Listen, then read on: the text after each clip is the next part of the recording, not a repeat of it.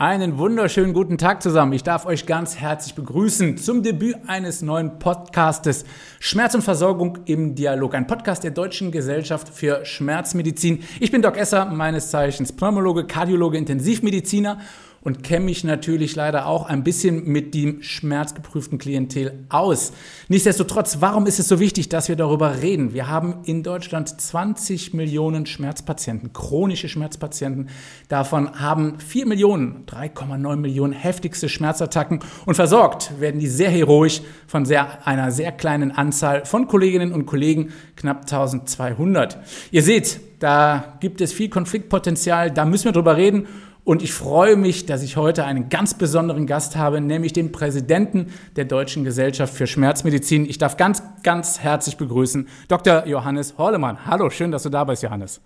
Ja, ich freue mich auch sehr. Vielen Dank für die Einladung und vielen Dank auch, dass wir über dieses wichtige Thema gemeinsam heute sprechen können. Johannes, ich darf mal ganz kurz deine Tätigkeit beschreiben. Also du bist Allgemeinmediziner, Facharzt der inneren Medizin. Ich muss es ablesen, so viel ist es, mit dem Schwerpunkt Geriatrie und den Zusatzbezeichnungen Palliativmedizin, Schmerztherapie und Psychotherapie. Und du bist Leiter des regionalen Schmerzzentrums in Kevela. Tja, und da habe ich auch schon die erste Frage. Was genau macht der Leiter in einem solchen Schmerzzentrum und was passiert da? Nun, äh, ich arbeite gemeinsam mit drei anderen ärztlichen Kollegen und wir versorgen Patienten natürlich im Bereich chronischer Schmerzen, aber natürlich auch im Bereich anderer Erkrankungen. Es gibt also auch eine Basisversorgung. Kevela ist eine Kleinstadt am Niederrhein in der, Nieder der niederländischen Grenze und ist auch mein Heimatort. Ich habe mich dort vor über 30 Jahren niedergelassen. Und äh, das Erste, was mir begegnet ist, ist chronischer Schmerz. Also man fängt an irgendwann in der hausärztlichen Medizin und denkt sich, was ist eigentlich der Beratungsanlass, womit kommen Patienten und strömen in deine Praxis? Und äh, dann kommt dabei raus, fast jede zweite Konsultation dreht sich um Schmerzen, nämlich um Kopfschmerzen und um Rückenschmerzen an erster Stelle, aber auch manchmal dann um Nervenschmerzen. Und was äh, in der Zeit, als ich angefangen habe, besonders relevant war, waren die vielen Tumorpatienten, weil in der Nähe der niederländischen Grenze natürlich Patienten auch kommen und sagen, Doktor, ich gebe dir mal eine Chance, äh, mach mir die Schmerzen weg. Aber wenn du das nicht schaffst, dann habe ich immer noch die Möglichkeit, über die Grenze zu fahren und ein Euthanasieprogramm in Anspruch zu nehmen, das wir in Deutschland nicht kennen. Und in der Tat ist mir das passiert. Anfang der 90er Jahre habe ich zwei, drei Patienten erlebt, äh, die, äh, ich erinnere mich sehr gut an einen Patienten mit einem Rektumkarzinom, der gesagt hat, so, so kann ich hier nicht leben. Da war auch die Schmerzmedizin in Deutschland noch in den Anfängen und er ist tatsächlich rübergefahren nach Venlo, ist in, in, im Zustand als Leiche wieder zurückgekommen. Und ich habe da gesessen in meiner Praxis und habe mich gefragt, wozu hast du dieses Medizinstudium gemacht, damit du den Menschen in so elementaren Fragen nur unzureichend helfen kannst? Das hat mich sehr gewurmt und ich habe begonnen, ähm, mich äh, umzuschauen, wer in der Versorgung von Patienten mit chronischen Schmerzen sich engagiert. Und da ist natürlich relativ früh die Deutsche Gesellschaft für Schmerzmedizin aufgefallen. Also habe ich mich da engagiert und habe äh, mich bemüht um das Thema. Aber es ist wirklich postuniversitär gewesen, muss ich sagen. Ich habe an der Universität viel gelernt über Hartzell-Leukämien und seltenste Erkrankungen. Aber das, was jeden Tag aufschlägt an Patienten in der Realität der Versorgung, darauf war ich nicht vorbereitet. Und das wollte ich äh, auch den jüngeren Kollegen ersparen. Deshalb habe ich mich da engagiert und bin dort äh, in diesem Thema und in dieser Gesellschaft bis heute tätig. Es ist ja so, du bist ja niedergelassen, ich bin der Kliniker. Und bei den Klinikern ist es ja in vielen Fällen so, dass eine Diagnose gestellt wird. Äh, ich bin ja Lungenfacharzt, da kommt jemand mit einem verdächtigen Rundherd in der Lunge, den punktiere ich dann.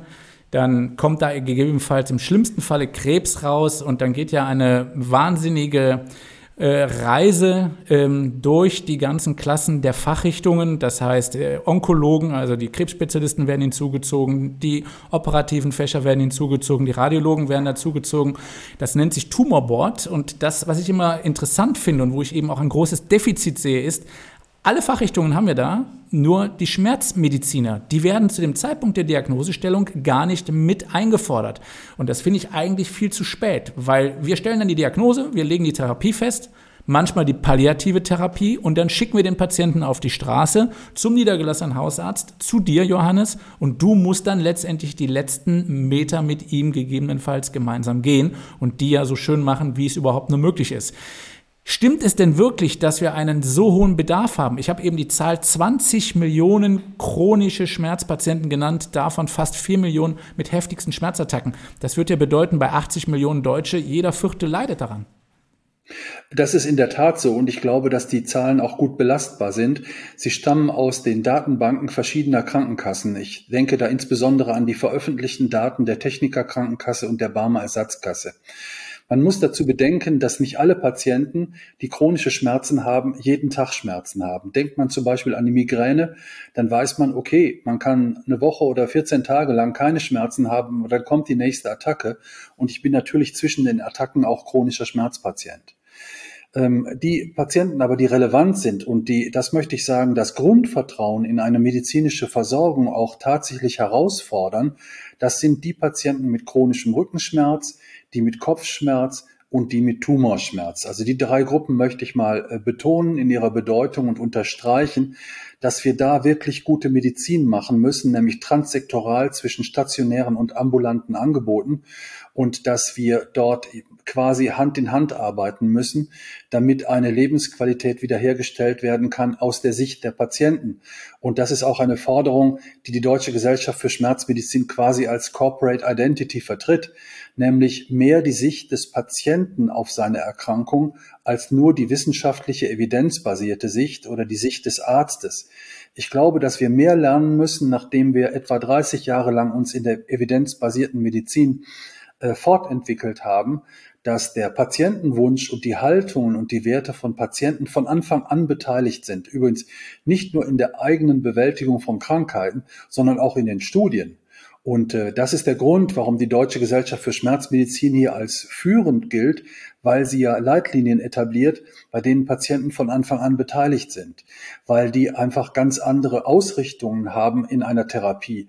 Es ist nicht und keineswegs für alle Patienten das Ziel, möglichst schmerzfrei zu sein oder auch gar einen Tumor zu verlieren, sondern es geht äh, einen Tumor zu beherrschen, ein Tumorgeschehen tatsächlich abzuwenden, sondern es geht darum, dass individuell nämlich ähm, entgegen einer Standardisierung, die ja auch ein Tumorboard, du hast es ja gerade genannt, ein Tumorboard im Grunde eine bestmögliche Therapie als Standard definiert, dass man das herunterbrechen muss auf die individuellen Wünsche eines Patienten.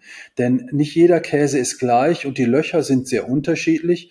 Und der eine Patient möchte noch unbedingt, wir nennen das ja in der Palliativmedizin unfinished business, möchte noch besondere Dinge erledigen, besondere Konflikte in seinem Leben auch bearbeiten. Und ähm, er ist nicht nach Standards, sondern nach seinen persönlichen Wünschen zu fragen. Und das, finde ich, ist in aller Demut die Aufgabe der äh, Schmerzmedizin und auch der Palliativmedizin, dass nämlich im Dialog mit dem Patienten nicht mehr der Arzt führend ist, sondern der Patient, der sagt, da geht es hin und da will ich hin und da will ich leben in zwei Jahren und in fünf Jahren will ich da sein und ich akzeptiere diese oder jene Schmerzen oder diese und jene Symptomatologie. Ich akzeptiere, dass im Rahmen eines Tumorgeschehens ich eine Extremität verliere oder eine schwere Operation erleide, aber ich möchte noch besonders und dann kommt individuell dort leben, das erleben oder auch diese oder jene Begegnung oder den Erhalt meiner Familie. Wobei das natürlich sehr, sehr schwer ist, finde ich, dass ein Patient plötzlich so viel Entscheidungs- und auch Meinungsfreiheit hat. Ich kann mich erinnern, mein bester Freund ist mit 30 Jahren an einen ganz seltenen Tumor erkrankt, ein Sarkom, letztendlich ein Weichstalltumor, der eher Kinder betrifft. Er gehörte zu 0,2 Prozent der Weltbevölkerung und hat dann ein 13-jähriges Martyrium hinter sich gebracht, wo er genau das hinter sich gebracht habe, was du gerade erwähnt hast. Man hat ihm den Arm abgenommen, man hat dann schwere Operationen an der Halswirbelsäule durchgeführt, weil er eben noch so viel erleben wollte, weil er so lebenshungrig war. Aber er hatte dann damals auch den Drive, irgendwann zu sagen, okay, auch wenn es jetzt vielleicht hier noch die Bestrahlungsmöglichkeit gibt, auch wenn es vielleicht noch eine Chemomöglichkeit gibt. Ich möchte es nicht mehr, sondern mein Ziel ist es jetzt einfach, dass mir die Zeit, die mir noch bleibt, dass ich die zumindest hochqualitativ für mich habe und ist völlig weg dann von den Empfehlungen der Schulmediziner und ist zu einem Palliativmediziner und ist dann die letzten Meter seines Lebens, die letzten Wochen und Monate dann auch sehr gut mit ihm zusammen gegangen. Nicht komplett schmerzfrei, wie du es gesagt hast, aber noch mit einer sehr, sehr guten Lebensqualität. Jetzt war aber einer, der auch vom Fach war. Er war selber angehender Mediziner. Das heißt, er konnte sich ausdrücken. Jetzt machen wir uns nichts vor. Du kommst vom Niederrhein, ich komme auch vom Niederrhein. Kevela ist mir ein Begriff. Ich glaube sogar, dass meine Eltern dort ihre Krippe gekauft haben. Also ich kenne Kevela sehr, sehr gut. Ähm, da sind ja keine Menschen, die sich gerne mit Schmerzen auseinandersetzen und schon gar nicht mit einer Palliativsituation. Das heißt, wie holst du die ab und wie sieht eure Ausbildung aus? Wie werdet ihr vorbereitet? Ist der Schmerzmediziner ein Facharzt? Nein, der Schmerzmediziner ist kein Facharzt. Eigentlich sollte der Schmerz in der äh, in dem Anspruch einer Therapie Teil jedes Studiums sein. Ich möchte auch sagen Teil jeder Facharztausbildung. Es ist ja doch erstaunlich und ich, ich wundere mich bis heute darüber, dass wir in der Gynäkologie oder in der Urologie oder in welchem Fach auch immer und in der Pulmonologie sicherlich auch äh, Patienten begegnen, die Schmerzen haben oder die auch Palliativpatienten werden und die auch eines Tages sterben werden an ihrer Grunderkrankung. Aber die Vorbereitung auf diese Situation in den einzelnen Fachdisziplinen nicht erfolgt. Also man müsste ja, ich habe einen guten Freund, der Gynäkologe ist, den frage ich, habt ihr eigentlich darüber nachgedacht, dass eine Patientin mit Mammakarzinom eines Tages an der Erkrankung stirbt? Und dann kommt meistens die Antwort, und das ist recht typisch auch für die deutsche Medizin, nämlich für das sektorale Denken, dass, dass man dann sagt, also wenn der Patient todkrank ist, dann gebe ich ihn in die Palliativmedizin mhm. dann bin ich ja nicht mehr zuständig, sondern dann ist ja der Schmerzmediziner und der Palliativmediziner zuständig. Und das finde ich grundfalsch. Ich glaube, dass jemand, der ähm, eine gute Beziehung hat zu seinem Hausarzt oder eine Frau zu ihrem Gynäkologen, das Recht hat eigentlich, eine, eine solche tragfähige, stabile Beziehung bis zum Schluss erhalten zu sehen. Das müssen wir doch fördern, weil das ist eine Form von Glaubwürdigkeit und Vertrauen, die wir unterstützen müssen. Und du hast gerade gefragt, zu Recht, wie ist das in Kevela und was ist da besonders? Nun, ich möchte sagen, Kevela ist ein Wallfahrtsort und seit 1649 äh, pilgern mehrere Millionen, also im Moment etwa 900.000 Pilger nach Kevela. Und die kommen ja auch nicht ohne Grund, sondern die kommen, weil sie durch Gebete versuchen, Trost zu finden für Verluste und weil sie auch ähm, erleben wollen, dass andere miteinander um dieses gleiche Kernproblem des Lebens, zu dem ja offenbar Schmerz und Verlust auch gehört, tatsächlich sich gruppieren und gemeinsam aufstellen. Und ich glaube, das ist eine wichtige Aufgabe, die ja auch Frau Saunders in der Palliativmedizin definiert hat. Und da ist man in Kevela, finde ich, sehr gut aufgestellt, nämlich mit einer Mentalität, du bist nicht allein bis zum Schluss. Und ähm, es gibt immer Menschen, die versuchen, deine Sichtweise umzusetzen und äh, die auch versuchen, über die reine Medizin hinaus, zum Beispiel Fragen der Lebensbilanz, Fragen des Miteinander, aber auch spirituelle Probleme, aber eben auch eine Psychologie des Verlustes. Denn äh, eine Tumorerkrankung ist immer mit einem Verlusterleben kombiniert, mit Verlust an Lebensperspektive, mit äh, Verlust an Kommunikationsmöglichkeiten, aber auch an Handlungsfreiheit. Das ist ja das Wesen einer Erkrankung. Also dazu sagen, wie die Amerikaner sagen, to make the best of it. Also ähm, was können wir nun daraus machen? Was ist denn das, was du auch willst? Und ich glaube, es ist sehr wichtig, und das entspricht übrigens, das muss man sagen, auch der Rechtslage in Deutschland nach dem Patientenrechtegesetz, dass der Patient auch das Recht hat und die Möglichkeit hat, sich zu schädigen, dass er das Recht hat und die Möglichkeit, bis zum Schluss in seiner Individualität erhalten zu bleiben, ohne dass er den Zuwendungsanspruch verliert. Das finde ich sehr wichtig. Und äh, das zu garantieren, ähm, dazu ist ein Arzt da, der tatsächlich holistisch den Patienten begleitet. Der ist dann nicht der Pathologe oder der Pulmologe, sondern das ist, wenn du so willst, ist das ein Lebensbegleiter. Kein Sterbebegleiter, sondern derjenige, der todkrank ist, ist ja ein Lebender. Und der lebt bis zum Schluss und hat auch die Rechte der Lebenden bis zum Schluss. Und dazu gehört auch ein Anspruch auf Schmerzfreiheit. Und äh, da schließt sich der Kreis, glaube ich. Es ist es klingt aber sehr komplex, wie du die Arbeit eines Schmerz- und Palliativmediziners beschreibst. Zudem, wir hatten es ja eben gesagt, wir haben 1200 Kolleginnen und Kollegen, die die Zusatzbezeichnung, so ist es, glaube ich, ne? Ja. Schmerzmedizin erlangt haben. Wie kommt das? Obwohl wir ja doch einen so hohen Patientenansturm haben, die versorgt werden müssen. Warum sind die nicht in die Bedarfsplanung aufgenommen? Wie ist die Ausbildung? Wie muss ich mir das vorstellen? Warum ist daraus noch kein Facharzt geworden? Du sagst es ja selber, hier sollen Patienten nicht zum Sterben begleitet werden, sondern die sollen zum Leben begleitet werden. Und das natürlich dann auch so gut und so schön und so respektvoll wie möglich. Also bevor ich antworte, möchte ich ganz gerne noch einen Eindruck, der vielleicht entstanden ist, korrigieren. Wir sprechen in der Schmerztherapie natürlich nicht nur über palliative Situationen, mhm, genau. sondern das, das Gros der Patienten, das sind Rückenschmerzpatienten, Patienten mit Nervenschmerzen, zum Beispiel auch nach Chemotherapie, aber auch im Rahmen eines Diabetes mellitus. Also da sind in der Hauptsache Menschen, die noch eine längere Lebenserwartung haben und die mit Lebensqualität diesen Lebensabschnitt auch gestalten wollen. Aber denen soll ja auch geholfen werden. Und wer jemand schon mal mit dieser sogenannten Polyneuropathie erlebt hat, äh, der sieht, was diese Patienten für einen hohen Leidensdruck haben und was das auch für wahnsinnige Schmerzen sind. Nervenschmerzen, ich kenne nichts Schlimmeres. Warum ja. haben wir so wenig Kolleginnen und Kollegen, die sich für dieses Fach einsetzen und daran ausgebildet werden? Nun, ähm, das hat äh, verschiedene strukturelle Probleme. Das eine Problem ist, dass die Zusatzbezeichnung ja erst nach, einer, nach dem Erwerb einer Facharztbezeichnung möglich ist. Das heißt, ich bin Facharzt für innere Medizin, auch Allgemeinmedizin, aber eben auch Neurologe oder Orthopäde oder welche Fachrichtung auch immer. Und dann wird diese Zusatzbezeichnung durch eine einjährige Ausbildung erweitert. Diese Erweiterung findet statt in berechtigten Einrichtungen. Das können Kliniken sein, in der Regel ist das so, aber auch ähm, Praxen sind ermächtigt. Etwas komplizierter, aber es geht. In Praxen ist die ambulante Ausbildung deswegen besonders schwierig, weil, ähm, die, weil es keine Förderung durch die Kassenärztliche Vereinigung gibt. Und das ist eine zentrale Forderung, die ich jetzt einfach formuliere, die auch schon in einer Presseerklärung vor einigen Wochen in die Öffentlichkeit mhm. gekommen ist.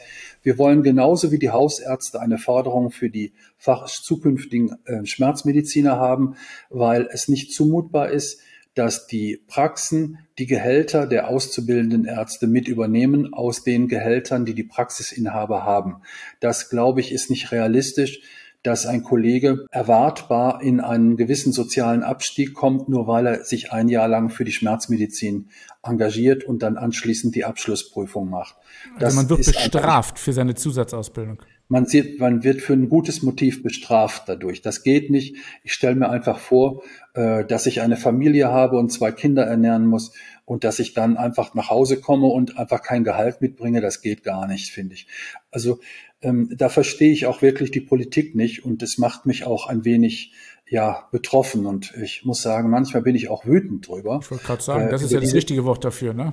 Über, über diese Ignoranz auch ja. ähm, für, die, für die jungen Kollegen. Also man kann manchmal, und ich habe die Frage schon auch oft formuliert, verlieren wir eigentlich die jungen Leute in diesem Fach? Denn äh, die Überalterung unter den Fachärzten, die ist ja doch weitaus äh, äh, verbreiteter und in der Schmerzmedizin besonders relevant. Und wenn wir junge Kollegen, die übrigens sich massiv interessieren, die haben äh, bis hin zu einem Helfersyndrom sehr, sehr gute Motive, ähm, ähm, sich zu engagieren für kranke und für todkranke Menschen. Aber wenn wir die äh, finanziell bestrafen für ein Engagement, dann ist es einfach nicht umsetzbar. Das Zweite ist, und auch das könnte einen wütend machen, nein, das treibt mir einfach den Strom in die Haare, muss ich sagen, äh, dass eine Bundesregierung, ja, ich habe hier noch ein paar, also der Rest ist verbrannt. Achte gut drauf. Aber das ist wirklich, finde ich jetzt wirklich schlimm, dass hm. vor drei Jahren die Bundesregierung ein Gutachten in Auftrag gegeben hat, mit dem äh, abgeklärt werden soll, wie die Versorgungslage der Zukunft im ambulanten Bereich gestaltet werden soll. Und dort kam raus, was dann anschließend der Selbstverwaltung nicht gefallen hat, nämlich, dass es eine spezialistische Versorgung in der Schmerzmedizin in der Zukunft geben muss. Und das war auch folgerichtig und ist auch wissenschaftlich auf höchstem Niveau untersucht worden, ähm, nämlich, dass zahlreiche Patienten, die Schmerz chronifizieren, durch das Raster der Versorgung fallen, ähm, weil nachweislich die Zahl der Patienten mit chronischen Schmerzen in unserem System in den letzten Jahren nicht abgenommen hat, weil wir gute Arbeit leisten, sondern zugenommen hat. Und diese Zunahme ist einerseits erklärbar durch die geringe oder viel zu geringe Zahl von 1200 Schmerzmedizinern, die ambulant tätig sind, aber eben auch stationäre Einrichtungen. Nicht jedes Krankenhaus verfügt über eine strukturierte schmerzmedizinische Versorgung. Und ähm, es, ich, es treibt mir einfach dann auch wirklich den Blutdruck hoch, äh, wenn ich dann sehe, dass die Selbstverwaltung sagt und Einzelne haben, sagen das dann auch im Flur, man sagt das heute nicht mehr öffentlich, aber ähm, Schmerzen behandeln, das kann jeder Arzt. Und das ist natürlich Quatsch. Also ähm, das, das finde ich einfach sehr traurig, das weil es der respektlos. Realität der Versorgung widerspricht. Und äh, ich glaube, dass wir da manchmal auch in der Versorgung auf Betonköpfe stoßen, die auch in verschiedenen Gremien sitzen und die die Notlage der verschiedensten Patienten überhaupt nicht realisiert haben, bis heute nicht realisiert haben. Und äh, das kann auch deswegen nicht, wenn ich in der Pathologie arbeite oder in der Labormedizin. Aber wenn ich mit realen Patienten jeden Tag zu tun habe, dann weiß ich, dass da Patienten mit chronischen Schmerzen sind. Und zwar genug und leider auch ansteigend. Du hast vorhin zu Recht die Zahl von 3,9 Millionen Patienten mit schwerstgradiger Chronifizierung und endgradigen Chronifizierungszuständen genannt. Das sind im Grunde Palliative und im Grunde auch ja oft präsuizidale Patienten.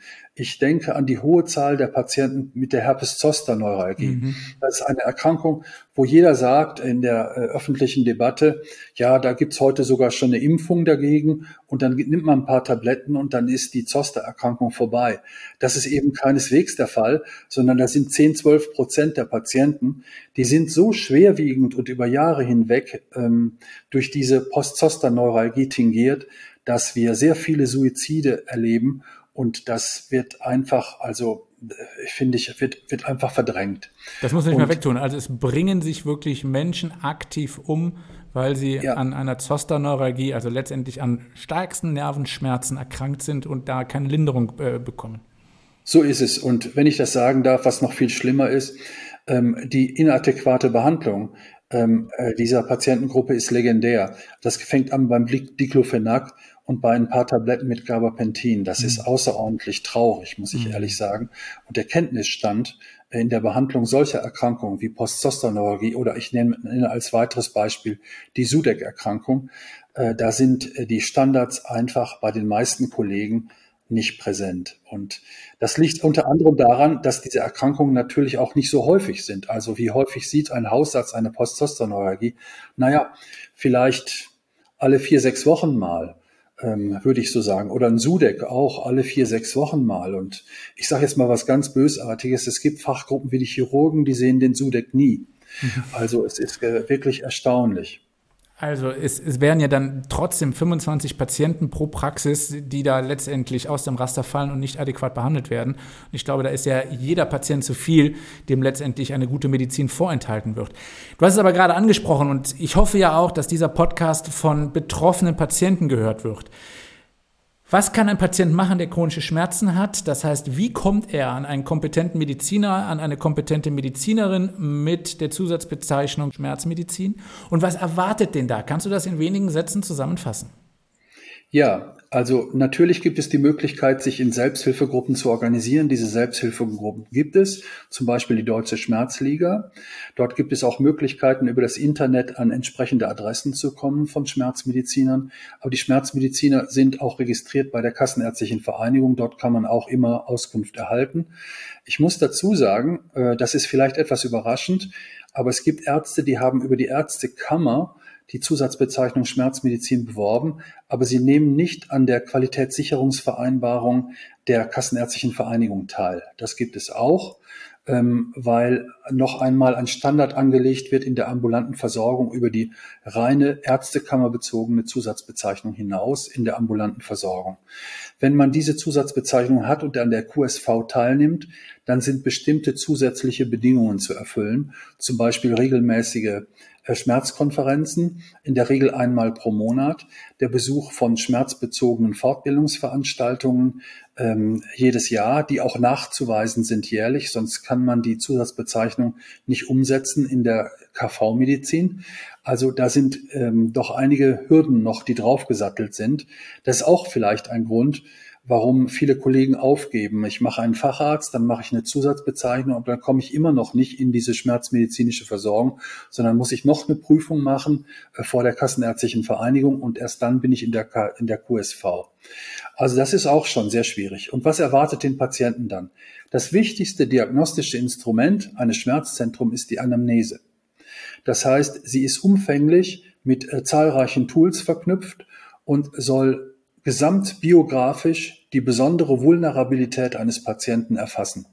Dazu nimmt sich in einem Schmerzzentrum ein Schmerzmediziner, der die Zulassung besitzt, übrigens auch gefordert und nicht nur freiwillig, sondern auch tatsächlich ähm, von der Kassenärztlichen Vereinigung gefordert, zumindest ein, ein Viertelstunde Zeit bei der Erstuntersuchung. Das ist ein, ein Viertelstunde. Ein, ein Viertelstunde. Das ist ein enormer Zeitraum, bei dem die gesamte Anamnese, die Biografie des Patienten und die familiären Bezüge alle abgegriffen werden. Dazu werden verschiedene psychometrische Tests, Depression und Angstskalen und äh, verschiedene äh, Skalen, äh, die die Beeinträchtigung des Schmerzes für das Alltagsleben darstellen, äh, mit dem Patienten erarbeitet. Das kann er zum Beispiel auch der Patient meine ich jetzt, über eine Plattform meinschmerz.de der Deutschen Schmerzliga schon im Vorfeld bearbeiten und ausfüllen. Aber ähm, in den Schmerzzentren werden standardisierte Anamnese-Fragebögen oder auch internetbasierte Fragebögen, zum Beispiel iDoc Live, praktiziert. Die meisten Schmerzzentren in Deutschland benutzen im Moment unser DGS, unsere DGS-Plattform iDoc Live und das begrüße ich natürlich auch als Präsident der Fachgesellschaft sehr, weil wir damit einen Standard definieren der Dokumentation, den wir auch gerne in, der, in den Kliniken hätten.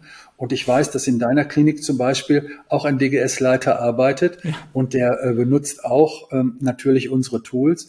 Und das ist immer hilfreich, weil man dann den Patienten mit einer Vollerfassung aller schmerzmedizinischen Probleme zwischen ambulant und stationär hin und her je nachdem, wie das Krankheitsbild ist, behandeln kann. Das finde ich sehr, sehr wichtig, dass nicht jeder Arzt wieder von vorne anfangen muss, sondern äh, tatsächlich zurückgreifen kann auf die Vorarbeit.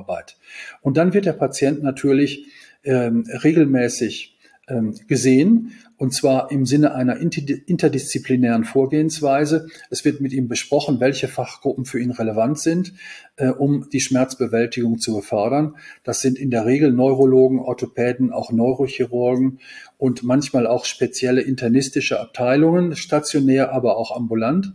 Und ähm, mit diesen ähm, Fachdisziplinen wird dann eine Kooperation etabliert, sodass die Schmerzmedizin als ein ähm, immanent interdisziplinäres ähm, Setting als eine multimodale Vorgehensweise für den Patienten auch erfahrbar wird. Und ähm, der muss wissen, dass wir da nicht gegeneinander arbeiten. Deshalb glaube ich, muss ein Schmerzmediziner auch eine Kompetenz haben in der Zusammenarbeit. Der ist nicht der Platzhirsch, äh, der alles besser weiß oder der ähm, ja das Letzte gelernt hat, sondern ähm, letztendlich, nachdem der Patient definiert hat, was für ihn das Beste ist und was ein Behandlungsziel darstellt, das ich natürlich im Erstkontakt mit ihm definiere. Sollen alle Schmerzen weg? Oder sollen bestimmte Schmerzen erträglich sein und den Preis bestimmter Nebenwirkungen? Alles das muss genau definiert sein. Dann werden die Fachgruppen eingeschaltet und dann wird kooperativ versucht, dem, bei dem Patienten das individuelle Behandlungsziel auch umzusetzen. Jetzt muss man aber fairerweise sagen, ähm, du hast es ja eben selber gesagt, da sind nur 1200 Mediziner für 20 Millionen Schmerzpatienten. Anderthalb Stunden, eineinviertel Stunden allein die Anamnese. Welche Rolle spielt Telemedizin, die Digitalisierung? Kann man darüber Schmerzpatienten abfangen? Wie weit seid ihr da mit der Deutschen Gesellschaft für Schmerzmedizin? Also das ist, äh, natürlich denken wir darüber nach und seit vielen Jahren ist das auch ein Thema, auch auf den Kongressen. Wir entwickeln da verschiedene Dinge, die auch notwendig geworden sind in der Corona-Pandemie, weil dort natürlich sowohl stationär als auch im ambulanten Bereich nicht alle Patienten erreicht werden konnten. Deshalb hat sich bei uns äh, in verschiedenen Tools tatsächlich sowas wie eine digitale Kultur entwickelt. Wir ähm, führen Schmerzkonferenzen jetzt digital regelmäßig durch. Wir beraten Patienten auch über die digitalen Wege und können die erreichen. Und man weiß ja auch, dass sogar Psychotherapie, übrigens auch ein wichtiger Teil der Schmerzmedizin, mhm. Psychotherapie auch digital möglich ist. Ich selber bin auch Psychotherapeut und es ist wirklich wichtig, dass Patienten wissen, auch wenn sie ganz weit weg wohnen, ähm, am Niederrhein ist ja sehr flach und ist sehr weit, da könnte man fast schon von ferne winken, aber man kann sich trotzdem schlecht erreichen. Ich sage also, immer, man, man muss es auch aushalten, die Äcker zu überschauen. ja. Ja, aber es hat auch viel Charme hier, das muss ich schon ehrlich sagen. Also das ist schon ein besonderer Menschenschlag hier. Aber die Patienten sind das ja auch und ähm, man muss sich aufeinander einstellen und vor allen Dingen finde ich wichtig, dass man gut zuhört. Und das kann man, glaube ich, auch auf digitalem Wege. Ich finde es ganz erstaunlich, das war fast schon revolutionär für die Medizin, dass es erst eine Pandemie gebraucht hat, dass, damit wir uns digital auf den Weg gemacht haben. Wahnsinn, ne? Also wir waren, wir waren ja bis dahin ja, ich sag mal, in der Steinzeit ist übertrieben, aber ähm, es waren doch viele Vorbehalte. Und äh, das konnten wir inzwischen ausräumen. So wie wir jetzt ja auch uns unterhalten können. Ich finde das total faszinierend und wirklich unglaublich, äh, dass wir so viele Inhalte miteinander besprechen können und auf digitalem Wege äh, diese Inhalte auch austauschen können. Also da, da hat die Medizin die Erfahrung gemacht und die Kassenärztliche Vereinigung in dem Fall hat das auch gefördert, übrigens auch bezahlt. Gefördert heißt ja immer bezahlt in dem Bereich, dass dieser Arbeitseinsatz auch tatsächlich umsetzbar war für die Kollegen. Johannes, wir sind fast am Ende. Und ich möchte jetzt von dir aber wirklich ganz kurz nochmal einen Wunsch, eine Forderung der Deutschen Gesellschaft für Schmerzmedizin in einem kurzen Satz mit Nebensatz, den erlaube ich dir noch. Ähm, was wäre es, wenn du einen Wunsch frei hättest? Äh, was wäre da deine Forderung, beziehungsweise wie könnte man dir in dir den Wunsch erfüllen? Die deutsche Medizin braucht unbedingt den Facharzt für Schmerzmedizin und zwar baldmöglichst. Und zwar getragen durch die Patienten und die Politik und die Selbstverwaltung.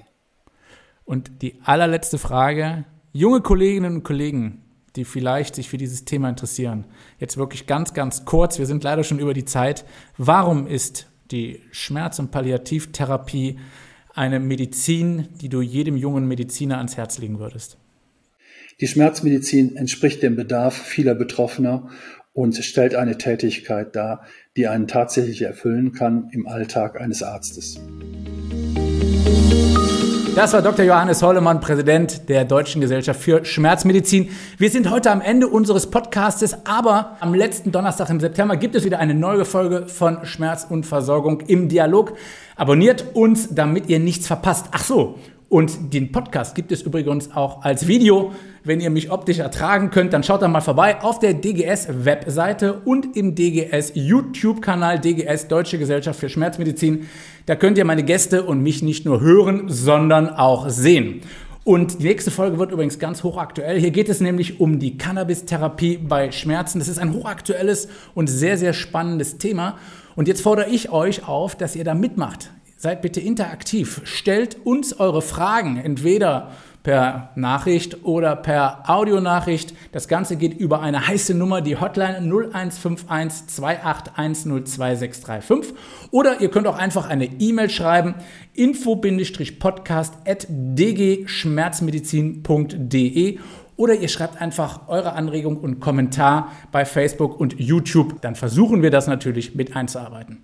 Also, ich bedanke mich, dass ihr dabei wart. Bleibt gesund, mir gewogen. Tschüss, euer Doc Gesser.